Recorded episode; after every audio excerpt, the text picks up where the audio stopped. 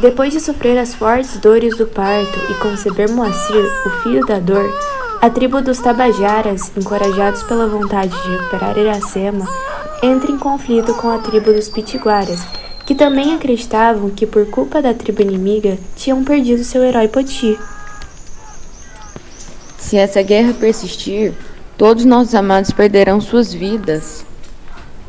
Nos sacrifiquemos, então. Apenas nosso sangue será capaz de findar esse conflito. Ambos terão de passar por um ritual. Nesse, vocês irão a um local isolado e tomarão uma flechada no peito esquerdo diante de seu primogênito Moacir. Mesmo tendo pouca idade, ele será responsável por fazer o rito do enterro de seus corpos sozinho. Dias se passaram e chegou o grande dia.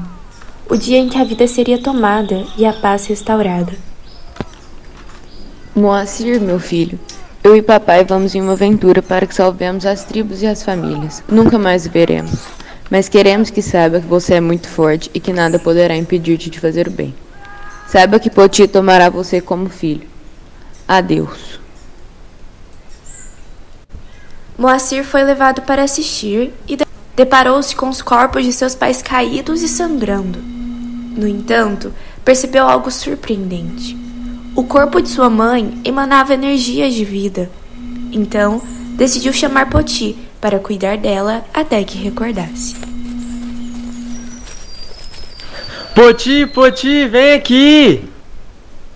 Iracema, ao acordar, sentiu-se em grande depressão e culpa, uma vez que perdeu o amor de sua vida e que estava descumprindo o tratado de paz. Por isso, beijou seu filho uma última vez e fugiu. Correu por florestas, planícies e vales. Mudou seu nome para Angatu, que significa bem-estar, felicidade e alma boa, pois ninguém poderia saber que ainda estava viva. Do sangue de seus corpos nasce um tibate, que significa fusão de sangues, planta de traços resistentes, com folhas largas cor de esmeralda e flores amarelas, no local onde o sacrifício foi feito e a paz foi restaurada.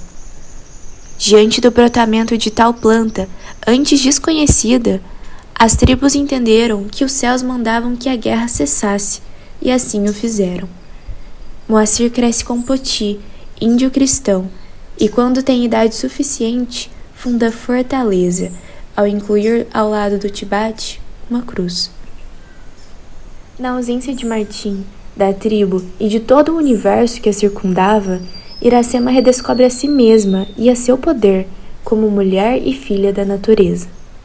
Após isso, permite-se também perceber que sua relação com Cotiabo foi realmente algo verdadeiro e lhe deu o melhor e maior bem que alguém poderia querer: um filho, um descendente, alguém para amar e ser amado incondicionalmente, uma maneira de eternizar-se, uma nova vida. Em um dia escuro e chuvoso, Moacir, já crescido e casado com filhos e netos, dentre eles uma garotinha nomeada em homenagem à sua avó Iracema, encontra-se com Poti em seu leito de morte. Ouça-me, meu filho. Há anos te adotei e não poderia ter feito a escolha mais feliz de uma situação tão trágica. Seus pais se doaram por uma causa nobre e de você não espero menos. Mas acredito que você mereça saber a verdade. Muitos anos atrás, como você sabe, seus pais foram sacrificados. Porém, o que você não sabe.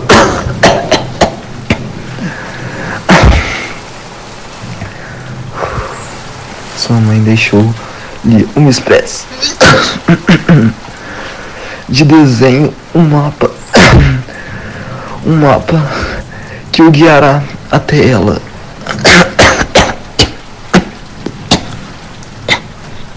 Moacir chorou o luto de seu pai pela segunda vez e foi em busca de sua mãe.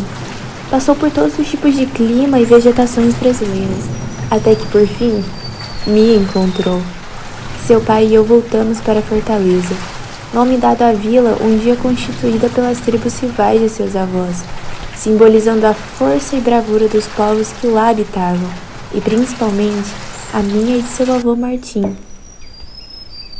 Uau, vovó, que história incrível! Mas agora eu já posso voltar a brincar? a semelhança realmente vai muito além do nome. Vai lá, minha filha.